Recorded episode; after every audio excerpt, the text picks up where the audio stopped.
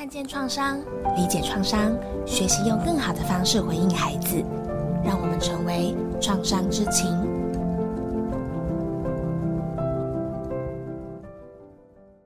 各位听众朋友，大家好，我是儿福联盟儿童创伤疗愈中心的高小凡。今天又到了我们读书看剧、看见创伤、疗愈创伤系列。我们再度请到了台大社工系的林建轩老师。啊，建轩，今天再跟我们谈谈你的另外一个兴趣吧。听说你超级爱看动画，嗯，不知道这个跟你的形象有没有符合？诶，理理论上应该是有，因为我本身的研究教学都在做跟儿童相关的。那其实我都跟学生说，我很喜欢做跟小朋友一样的事情。那所以很喜欢看动画，然后非常期待每一年都有新的动画作品，就任何的动画作品。然后我自己觉得啦，就是呃，动画呈现就是有很多的想象力，有非常多的呃创造力。然后可能自己也长大了，就会觉得说，哎，透过看动画，就好像回到那个小朋友天马行空啊，呃，无没有任何的拘束啊，不用烦恼生活压力的那个状态。所以我非常喜欢看动画。嗯。其实这个动画也是这个潮流文化当中的一部分，所以真的是不分老幼哈，其实都很可以从动画当中找到自己的乐趣哈。那你今天想要跟我们分享什么呢？哦，我必须说，我最喜欢看的还是迪士尼皮克斯的动画，但是他们可以讨论的面向其实非常的丰富，非常的多元。他们都很喜欢从家庭、从人跟人的关系做出发。所以基本上就是每一部的电影或是每一部的动画，都可以看到他们从主角作为出发点，然后去连接到另外一个人，连接到跟人的互动，然后不管是透过这个人得到支持啊，得到关心啊，然后实质上对于他这个人或剧情的发展的影响，或者说家庭对个人的影响。所以我觉得我很喜欢看动画，其中一块就是说他怎么去透过。人跟人的连接这件事情去发展剧情，那例如说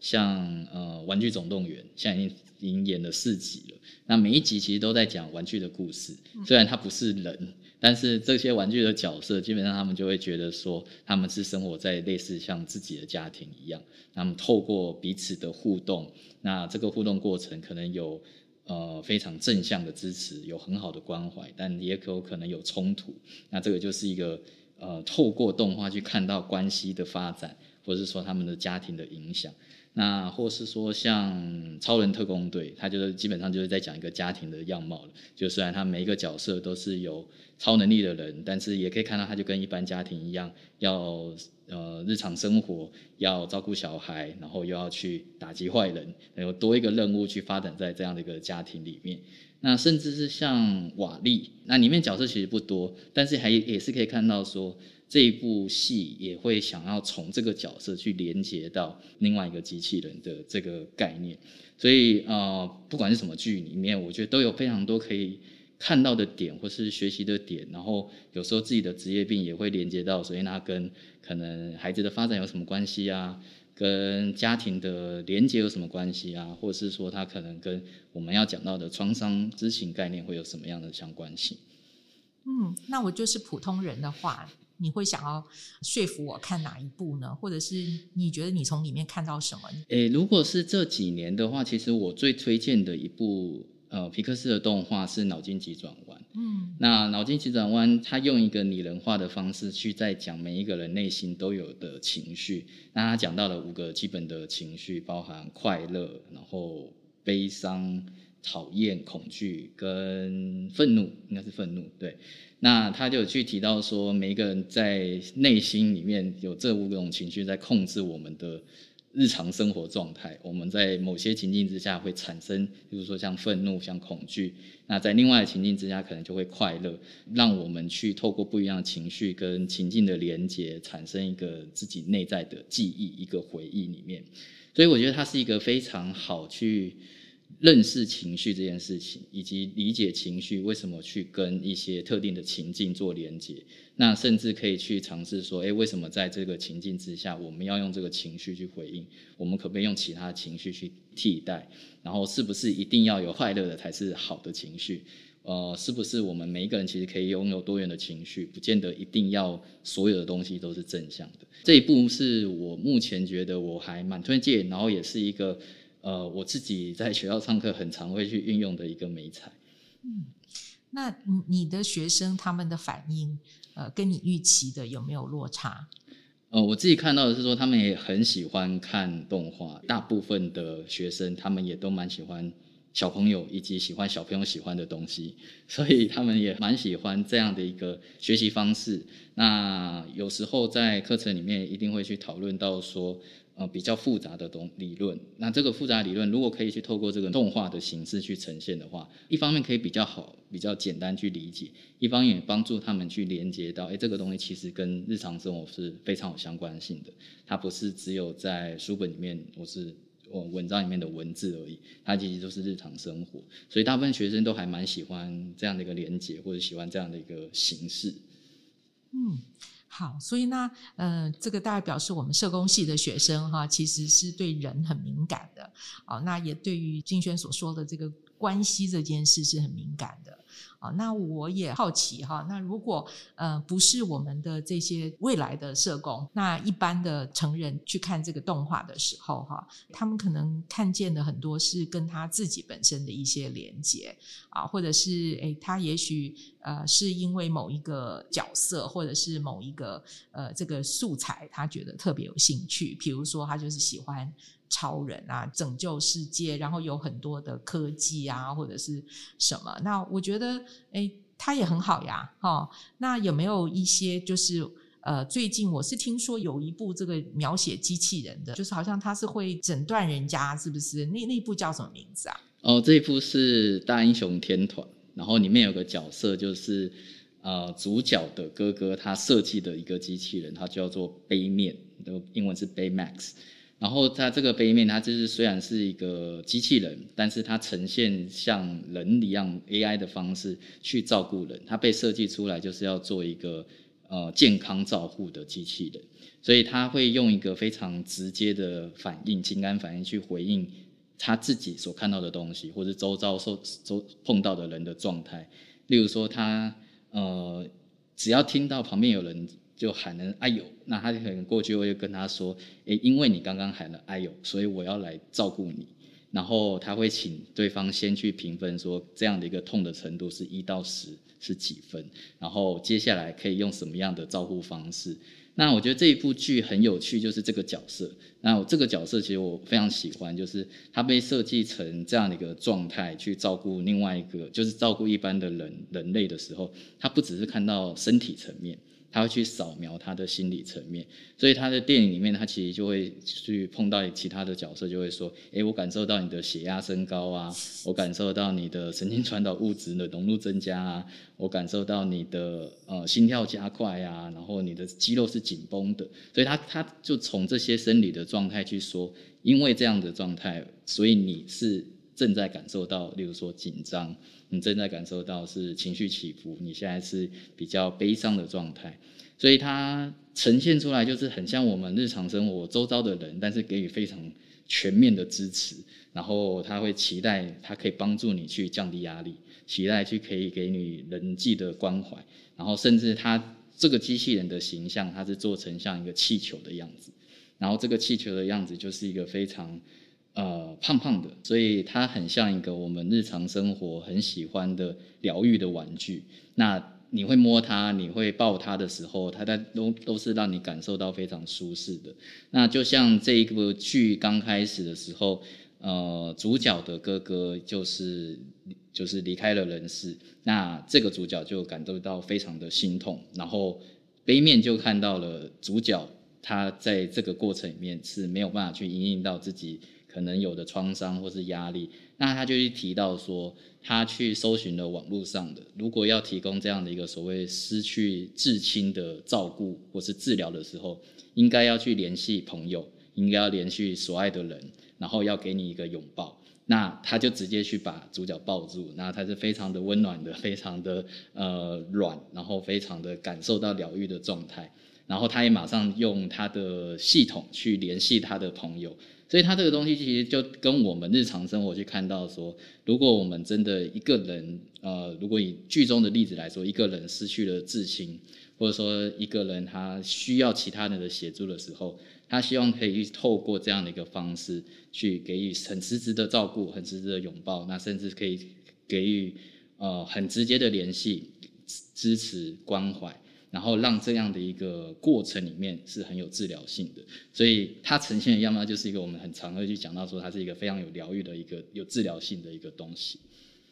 哇，真的要有这个 AI 的技术，才能够呃让这样一个机器人可以做到能够。呃，观察，然后能够回应哈，然后还可以，嗯，就是有很多弹性的做法。如果自己没有办法做，他还可以知道去呃寻求帮助啊，然后也知道说不是只有呃专业的人士才可以帮忙哈。很多时候其实就需要呃这样，比比如说朋友啊这些非正式的支持系统来，就是来支持一个人就可以了。哎，这部我很有兴趣哎，我很想就赶快去看，这个周末可能就来看这一部，我觉得也很疗愈。所以看起来那个金轩老师看的这些动画哈，其实嗯，他在这个嗯这个面向其实非常非常的广啊。那呃，像刚才讲的这一部，我就觉得不光是孩子看，可能成人也会有兴趣啊。那有没有一些其实是呃，你觉得对于成人来说，可能他在嗯关注的议题，或者是就是跟他人生的阶段比较相近的，哈，那呃可能也是可以呃从中可以得到一些呃不管是支持啊，还是或者是一些共鸣的，你还有没有一些推荐的？诶，最近我有看之前的动画，就是《天外奇迹 Up》，那他就是演一个呃。一个老人，然后他在这个成长的过程里面碰到他一生的挚爱，然后他最后呃因病离开的时候，他要放去承受这样的一个失去至亲，一个这样的一个失落的过程。那后续有其他的探险历程。那动画当然着重在后面的探险历程，以及跟另外一个邻居小朋友的一个互动的故事。但是我觉得它前面呈现的这些东西，其实是一个跟日常大部分的人的连接是非常相近的。那虽然他有讲到爱情故事啊，但是我觉得每一个人都有在自己成长的家庭里面啊，或者说不一样的人生阶段啊，碰到不一样的事情。不不一样的想法，然后这个过程里面也有提到我我自己看到一个蛮重要的一点，就是怎么样去放下这个情感牵绊的这件事情。就是虽然我们一直在说人的连接或人的关系是非常重要的，但是这个关系总会有离开的一天，或者会有中断的一天。所以学习到关系这件事情，或者说学习到关系有可能会是不是永远的这件事情，其实对每个人来说都是非常重要的。所以在我自己最近的呃讨论里面，也有去看到说，我们大人怎么样去帮助孩子去学习关系这件事情，可能很多时候我们也需要去了解到我们自己怎么看待关系。我们有些关系是可以一直延续，但有些关系中断了，不代表它就没有了。它曾经带给我们的那些稳定感啊，或是说安全感、支持感，都很有可能持续的存在，很有可能帮助我们去。进入到下一个阶段，帮助我们去达到下一个目标。所以这部戏，我觉得初步来讲的话，就是呃，我看到的这些面相，然后我我觉得蛮有趣的。我觉得一直这个不是可能不是剧中的主轴，但是我觉得作为这个角色，他在里面的转变，这点很重要。然后跟大部分人的人生连接是有相关性的。嗯，这部我还真的看过。然后虽然在那个时候，嗯，其实我其实有经历我自己父亲的过世。所以那个那个主题一出来的时候，我觉得就可以立刻有一个连接。所以它虽然是亲情，不是爱情，但是那种失落却是一样的。那有时候那个疗愈是在于，你知道你必须要走下去，那你要怎么走下去？哈，那呃，他提供了你一个他的参照啊。也许我们不见得每个人都做得到，但是我觉得他其实是呃，就是再一次的认可你。你觉得这件事情？呃，譬如说和父亲的连接，它这么重要，这这件事让我觉得有得到一个安慰，就是每个人可能生命当中都有对他很重要的关系。嗯嗯，那这个其实也让我想到说，有没有一些呃影片哈，其实如果讲到关系的话，它其实不是那么正面的啊。因为我记得小时候看更早期的这个迪士尼的那种呃动画哈，那那个时候就会觉得有一些其实是让我觉得嗯，它它真的不是很正面，就是反而是让我觉得有些恐怖的啊，或者是我觉得有一点压迫感的。那有没有就是在你观影的过程里面，也有碰过像这样子的动画，让你有一些其他不同的察觉？诶，这个就可以去讲到迪士尼比较早期的电影。那早期的电影其实，呃，应该说电影动画里面都是从。童话故事里面改编的那很多的童话故事，因为它，我觉得他应该要去特别去强调那样的一个转折，以及最后的一个幸福美满的生活的这样的一个结尾，前面就会先经历一个比较挫败，或者说比较。多不当对待的这样的一个议题，那这个很有趣，就是刚好我也有看过一篇研究，那这篇研究在就在讲迪士尼从一九三七年最早的白雪公主，一直到二零零六年的汽车总动员，然后它中间有四十五部动画电影，然后他就去检视说这这四十五部动画里电影里面有哪些的情境，实质上就是一个对于。儿童的不当对待的这件事情，那所谓不当对待，就可能包含说是身体的虐待啊、情绪上的虐待啊，或是疏忽这些议题。那呃，这个里面其实就有发现说，大部分的主角都有经历过情绪的虐待。这个情绪虐待就很有可能是他的呃动画里面很有很常会呈现出他的，例如说他的继父啊、继母啊。或者说他里面生命之中碰到的其他的成人啊，这个角色，那也有可能是同才的，所以这个概念就是一个刚刚提到的一个比较不是那么正向的关系，这个正向关系还会呈现出一个比较虐待的行为，然后这个但是这个虐待行为又不像是一个直接对身体造成的伤害，这个虐待行为是不亚于这些伤害，或是不亚于身体伤害的影响。那有时候我们会常说。情绪虐待就有点像是一个身体上看不见的伤，但是一直烙印在心里面，然后一直被戳这样的一个受伤的状态。然后如果有时候没有办法平复的话，它会影响到生命的一辈子。所以很多的动画电影接受到这样的一个情绪虐待，后面的发展就不是那么理想。但是有没有办法有其他的角色再进来帮助这个主角有比较好的成长或比较好的复原？嗯。如果说这样子的呃比较负面的一些所谓的可能是一个教材的话哦，那诶看看了这些动画以后，那要怎么去消化这些让你觉得不舒服的感觉啊？特别是我可以想到比较小的孩子，他可能不会啊，那甚至有些成人也不会因为他其实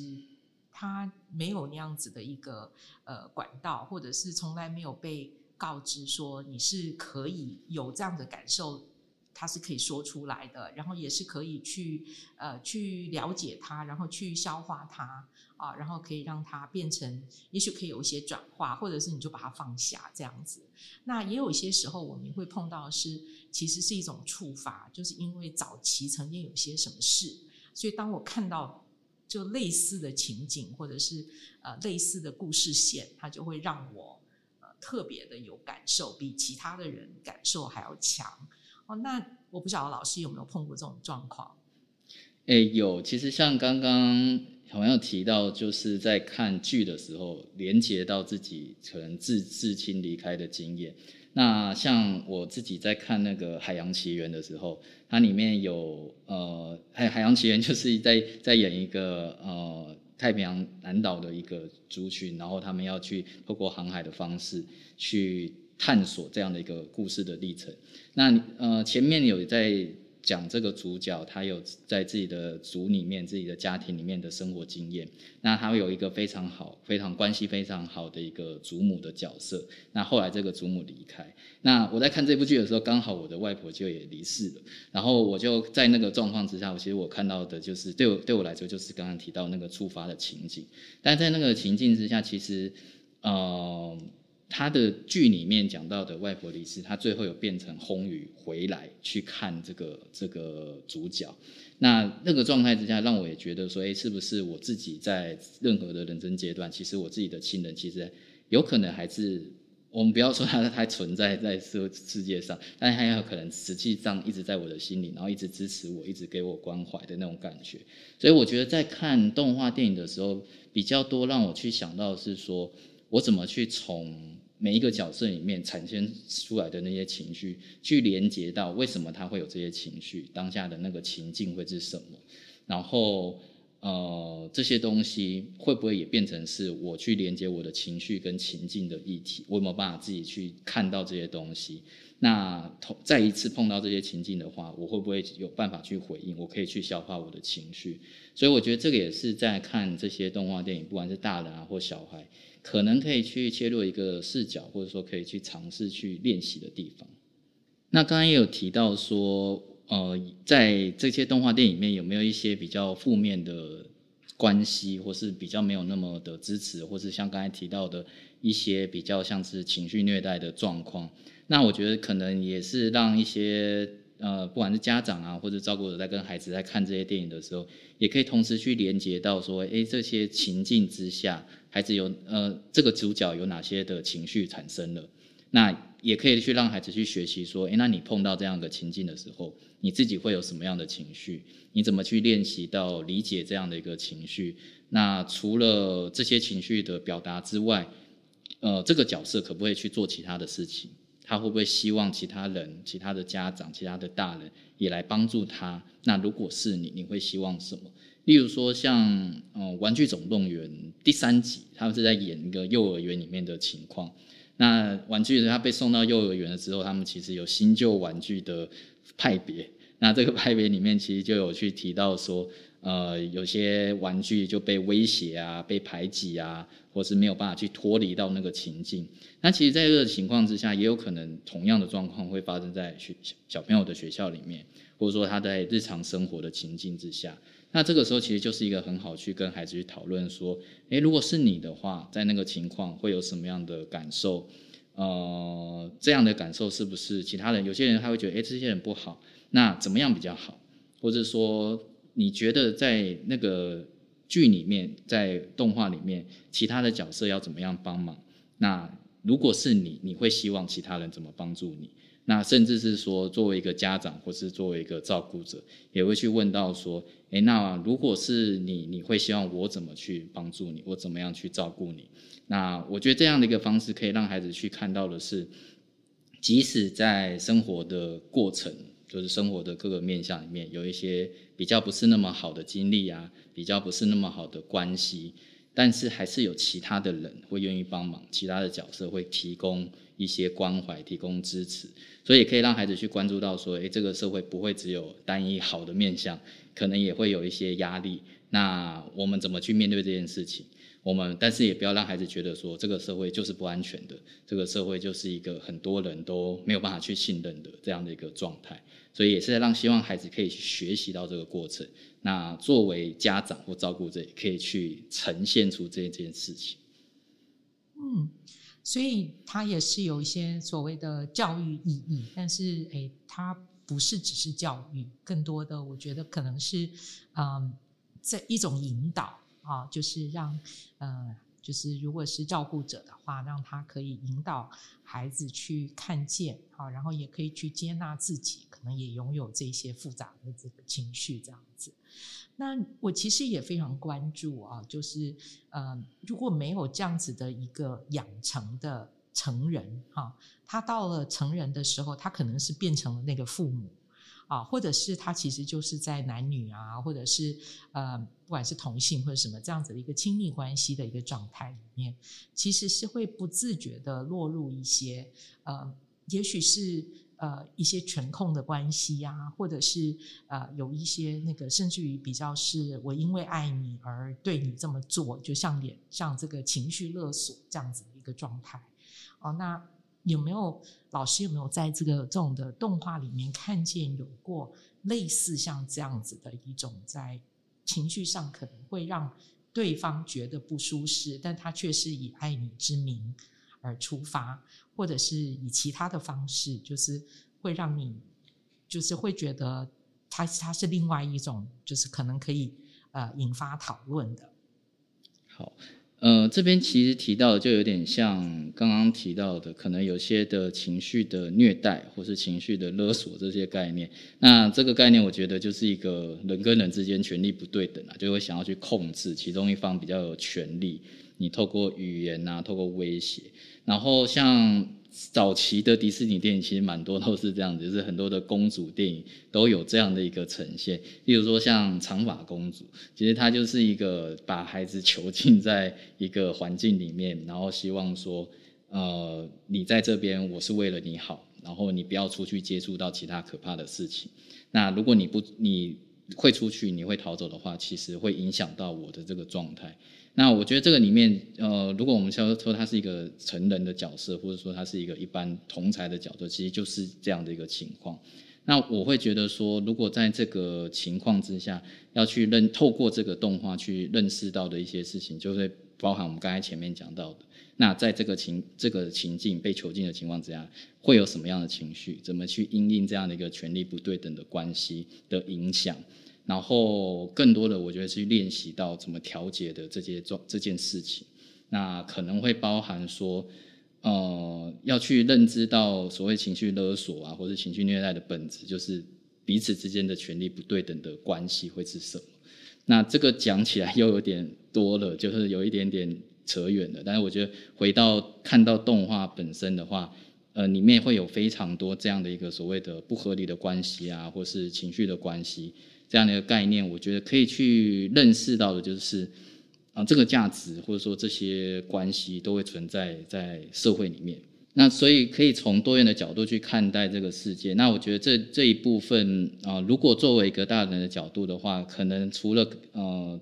去觉察到在这个历程里面发生的事情之外，也需要去重新的去看待自己跟看待跟他人的关系，就是自己是不是真的那么的不好。或者说自己是不是真的一定要透过别人的的控制才有办法去得到这个信任？然后我觉得也是重新的去认识说这个社会是不是真的不是那么的友善，去没有办法去得到这个信任。所以在这样的一个成人关系上面，我觉得除了那个权力的关系需要去尝试去打破之外，那也要去认识到透过语言啊，透过威胁啊、孤立啊，或是说实际上的肢体的暴力。呃，会产生的面向，你有没有办法去得到求助的方式？所以我觉得求助本身这件事情不是一个，嗯，不是一一件好像一个羞耻的事情，或是证明自己是一个弱者的事情，而是你是想办法去找到自己可以去控制自己的一个方式，去回应自己内在可能碰到的议题啊或创伤的一个方式。那呃，我们可能因为。就是每个人的偏好不太一样的时候，呃，可能呃，我我记得哈，自己以一个呃助人工作者的这个角度来看的时候啊，我记自己就会自然有一个过滤的过滤的机制，就比如说我痛恨暴力啊，我就会觉得一切有暴力内涵的都不是我应该看的，或者是呃不建议其他的，就特别是未成年人去看，因为总觉得他好像会。呃，有所就是熏陶这样子，可是，嗯，是不是像这样子的？因为也有很多人说，这个动画里面其实充斥了暴力，哈，像那个不是那个叫什么喜羊羊和灰太狼，就动不动就一个铁锅就过来了，好，那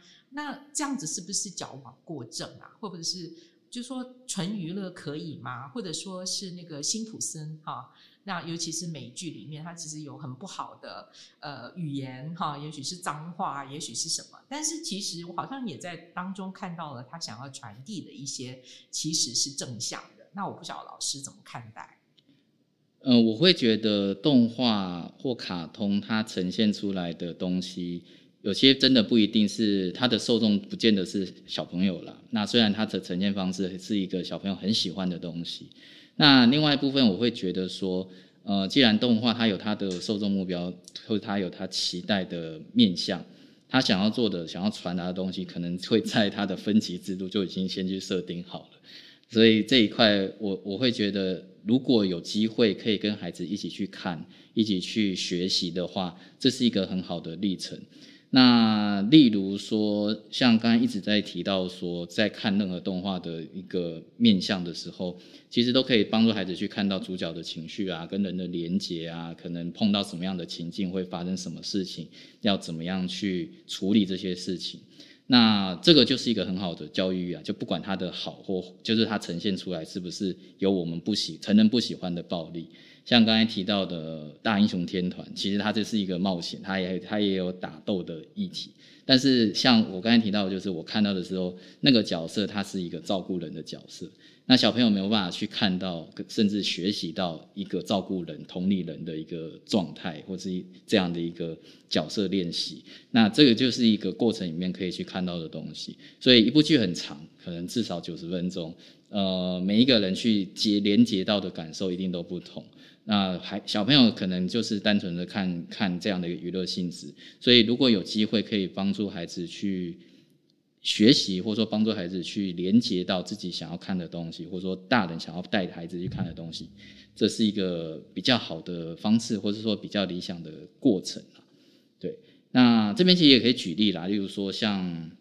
呃《海底总动员》，那它其实这个过程里面是一个小朋友走失的过程，简单的讲，那。可能有时候我们在跟孩子讲说，你走失之后要怎么办的时候，这只是关注到说那样的一个状态，你应该做什么。但是我觉得可能更多的是说，让孩子去理解到那个状态之下，你会不会有什么样的情绪，去练习、去学习到跟理解到这样的一个情绪准备。例如说会紧张，可能会害怕，可能会担心。那在这些情况之下，你就一直跟他说：“诶，你要做什么？”其实你还没有先照顾到他的情绪的状况，你只是在认知上面希望他可以去改变，或者说希望他可以做什么样的行为。但是如果你可以先让他去练习跟准备到这样的一个情绪的话，其实是一个可以提早去应应、去照顾到自己情绪的方式。所以我也觉得说，在这个过程里面，就会是。我们当然都不希望小朋友走失，然后所以也不会说看到剧的时候就觉得说，在这是一个可能会发生的事情。但是这个面向就会是我我我会觉得想要去连接到跟呃教育孩子，或者说去去让孩子知道说这个过程里面可以先去理解情绪这件事情。嗯，那这个其实让我想到创伤知情里面一个蛮基础的一个理念哦，就是你要先。呃，调节一个人的情绪，让他回到比较稳定的时候，你才可能跟他发生连接，然后才可以跟他讲道理啊。那那个调节的方式其实有很多种，并不是只有深呼吸。好，那没有一些这个运动系的，或者是这种活动型的呃动画，你觉得也很有意思？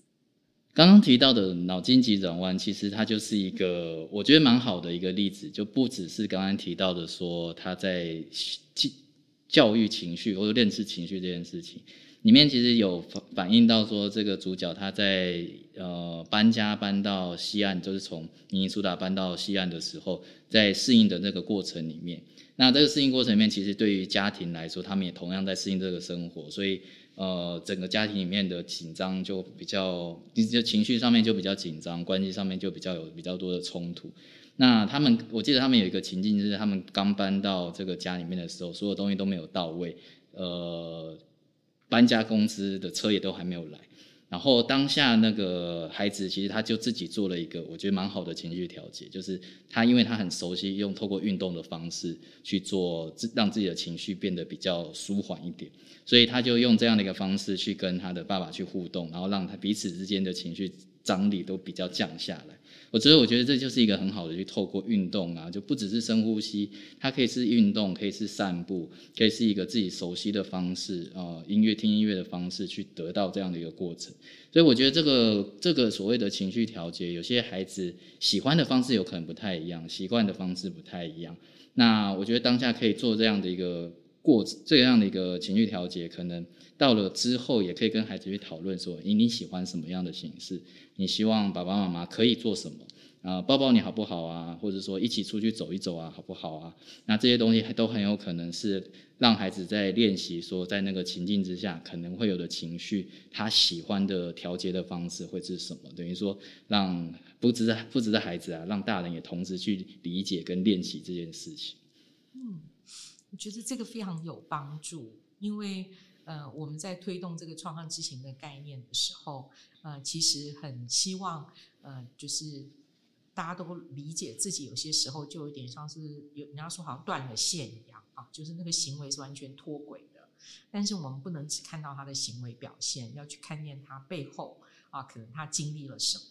啊，那还有就是刚才一直可能不断的讲到情绪急转弯，哈，那如果就是那几个情绪的话，那好像也简单一点。但是人的情绪还真的没有那么简单，就是看起来呃外面可能是愤怒，但是其实背后可能是极度的没有安全感，其实背后可能是啊焦虑，或者是甚至于是哀伤跟失落。好，所以我觉得这样子的一个落差，对于很多人来讲，有些时候是有点摸不清头脑的。甚至有时候，我最近跟一个朋友的交换，这个讨论是在谈他念大学的儿子啊。那他的这个孩子就是非常优秀，然后进了名校。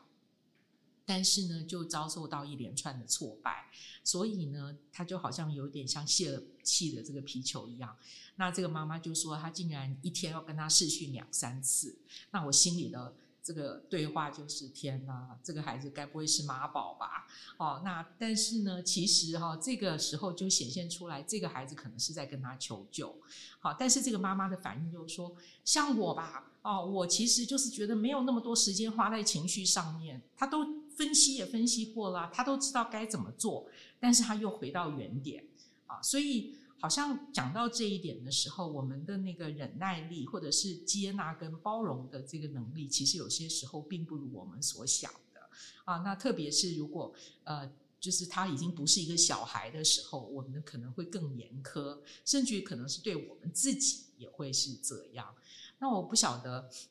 老师有没有一些疗愈系的，就是会叫，就是会觉得比较疗愈的，就是说，好像我觉得我可以在那个过程里面，哈，可能可以，当我心情不好的时候，啊，我我我自己有一个私人名单，就是我会反复的看某些剧啊，只是为了就是让我好受一点，啊，那我不晓得这个动画片里面有没有一些，其实对你而言是那个疗愈系的。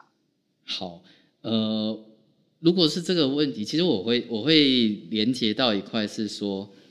呃，每一个人在感受到动画的内容不太一样。那有没有一个画面是你最最最最喜欢的？然后那个画面是你可以去连接到你的呃生命的某些故事，然后这些故事对你来说是很重要的，不一定要是正向的。但是它这个重要性可能可以帮助你、支持你，然后可以去让你得到抚慰的那种感觉。那我觉得这个就这这就是这个重点。那我自己很喜欢呃怪兽电力公司，然后。我其实不是喜欢那个主角，而是喜欢里面那个小女孩，就阿布。那那个就是她被穿着一个怪兽装，然后就那个样子很可爱。那这个东西其实会连接到我自己过去在做实务工作的时候的一个画面，就是呃曾经在做实务工作的时候，有一个小女孩，然后她就我有点忘记当时的情境，但是她就是会过来抱住我的大腿，然后说谢谢这种感觉。那就我觉得这个这个画面，就对我来说就是一个。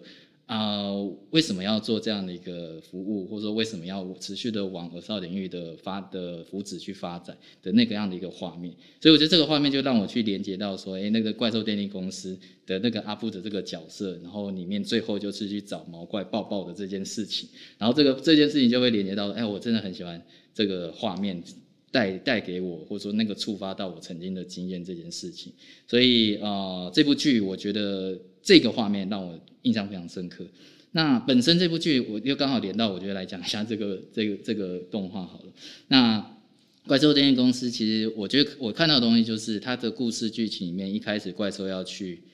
呃，要去作为一个吓吓人、吓小孩的这样的一个呃发电公司。那这个，我觉得这件事情其实对孩子来说，它其实就是一个可能很可怕，甚至一个创伤的来源。然后让我想到说，可能有些家长喜喜欢在小朋友小时候，就是去讲一些鬼故事啊，说黑怕黑会会去吓小孩，或者说希望小孩可以得到警惕这件事情。但是这个剧到后面，就是这这个动画到后面的发展，就是他们变成要透过发笑的方式，去让孩子感受到快乐，感受到呃。得到的支持，然后或者说可以应用这样的方式去发电。那我让我就觉得说，诶，明明都是同样的角色，明明都是同样的人，为什么有不一样的感受、不一样感觉？那这个就是一个同样的事件，其实呃，对于孩子来说，也可以保护孩子，他不见得要成为一个压力或者创伤的来源。那我也觉得，我就从这里面就感受到说，诶。呃，这样的一个角色，其实他是可以成为照顾孩子的，不是所有的角色都一定是这样的一个负面的，或者说一定是这样一个没有办法支持的。他也是另外一个相反来看的话，就是一个保护关怀孩子的角色。那我这部戏对我来说，就是除了看到那个画面之外，我也觉得他可以去成为一个呃，去认识到不一样关系的多元面向，就它不只是压力，它不只是。创伤，它也可以是保护，可以是支持。嗯，那您的意思是说，这个关系是可以转换的吗？就是转化的吗？就是说，嗯，他他需要他需要做，就是我们需要做什么才可以转化它呢？就是动画里面很简单呐，他只要就是因为他要发电，他要发酵什么这些的。那那那这个生活里面，或者是真实的人生里面，大概需要怎？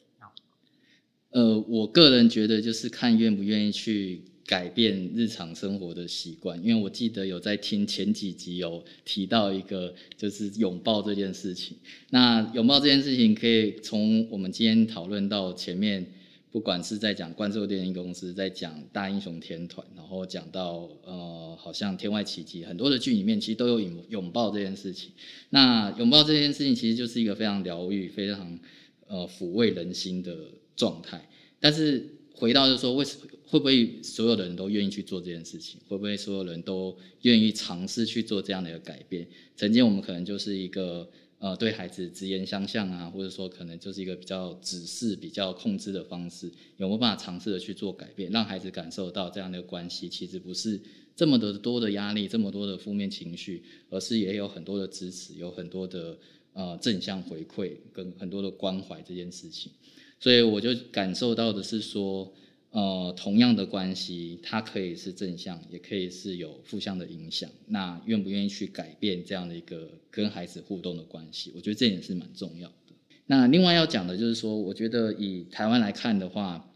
早期我很喜欢一部动画，叫做《魔法阿妈》，就非常 local、非常本土的一个一个样貌。那真的可以去细讲的话，它也可能就包含说，它它也有讲到的所谓的城乡的差距啊，包含说是一个呃隔代教养的议题啊，然后也有是一个去融合到在地本土宗教的议题。那我觉得这些东西，就是因为我们跟我们生活连接很近，所以我们会觉得说，我们可以去同理，或者说可以去。感受到这样的一个生活形态会是什么样子，所以可以去看到说，哎，这个孩子在阿妈家生活的这段期间发生了什么事情？这件事情会不会变成他的一个压力的来源呢？还是创伤啊？还是说他因为有阿妈的支持，他可以去转换他在阿妈生活、阿妈家生活的这段期间的一个一个成长的样貌，然后就再回到自己原本的家庭里面。我想。我们的时间应该也差不多了哦，那但是会觉得还有意犹未尽的这种感觉哦。那我想最后我可能要问的是，那如果今天呃我们在选择看动画的时候啊，那呃可以以就是如果它是一个就像我们今天谈的主题一样，它跟所谓的可能一些压力时间，可能跟一些呃人可能会受到。呃，冲击之后的一些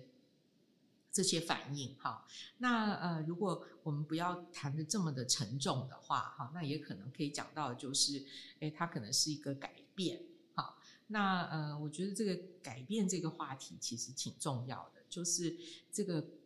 改变，因为很多时候都会人向往要改变，但是却觉得很难改变啊，但也有可能有些时候。呃，外在的形式会逼着你要改变，或者是会强迫你要改变。哈，那我也会好奇，呃，为什么我会问呢？是因为呃，我们这个行业社工哈，就是很希望别人改变。好，那大多数都是希望别人变得更好嘛。好，但是你在希望一个人变得更好的时候，另外一方面其实也是一种压力。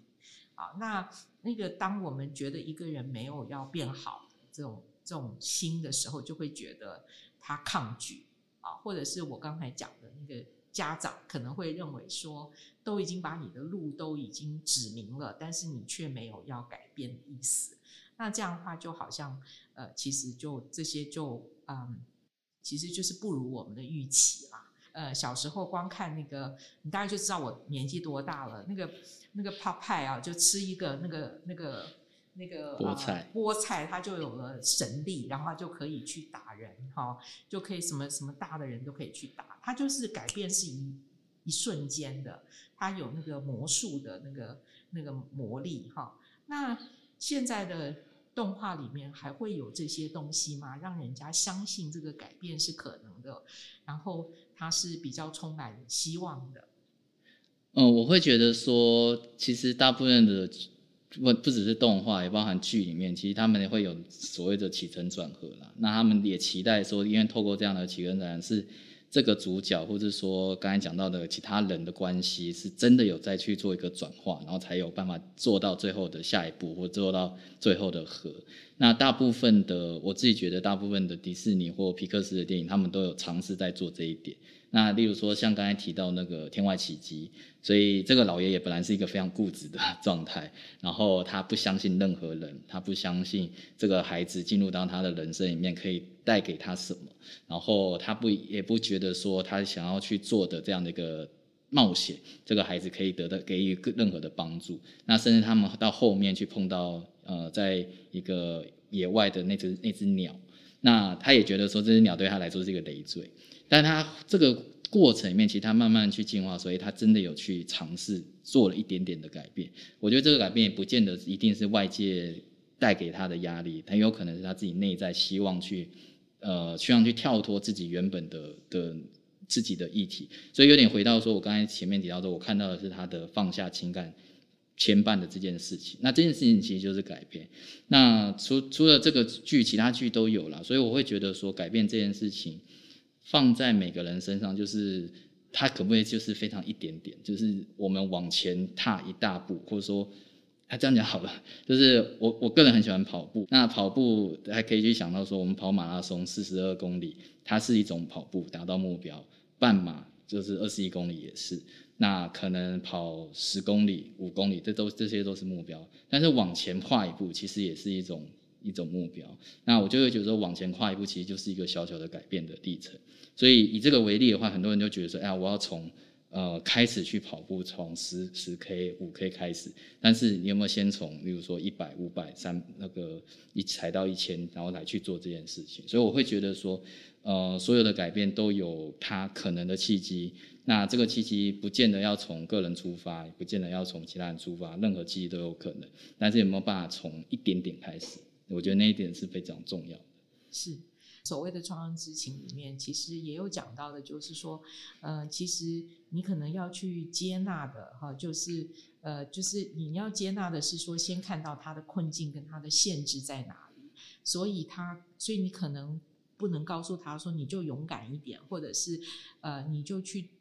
超越他吧，哈。但是事实上，他的那个真实的那个困难。他如果没有被消除的话，他其实是非非常困难跨出那一步的。所以我觉得像金老师提到的，呃，这些动画里面，他其实他讲的是飞到天上去啊，但是他其实要放下的是他内内心的那些，还有就是那些我们看到像呃像魔法一样的哈这些改变啊，那可能是我们憧憬的，但是事实上，你有一点点这种信念的话，你就会。其实你自己也可以创造奇迹，所以你对于其他的人的这样子的一个关系，其实你就是希望成为他的助力，成为那个支持的力量嘛。哦，那这样的话，咱们每一个人其实都可以作为这样一个角色。啊，所以我觉得其实这样子的一种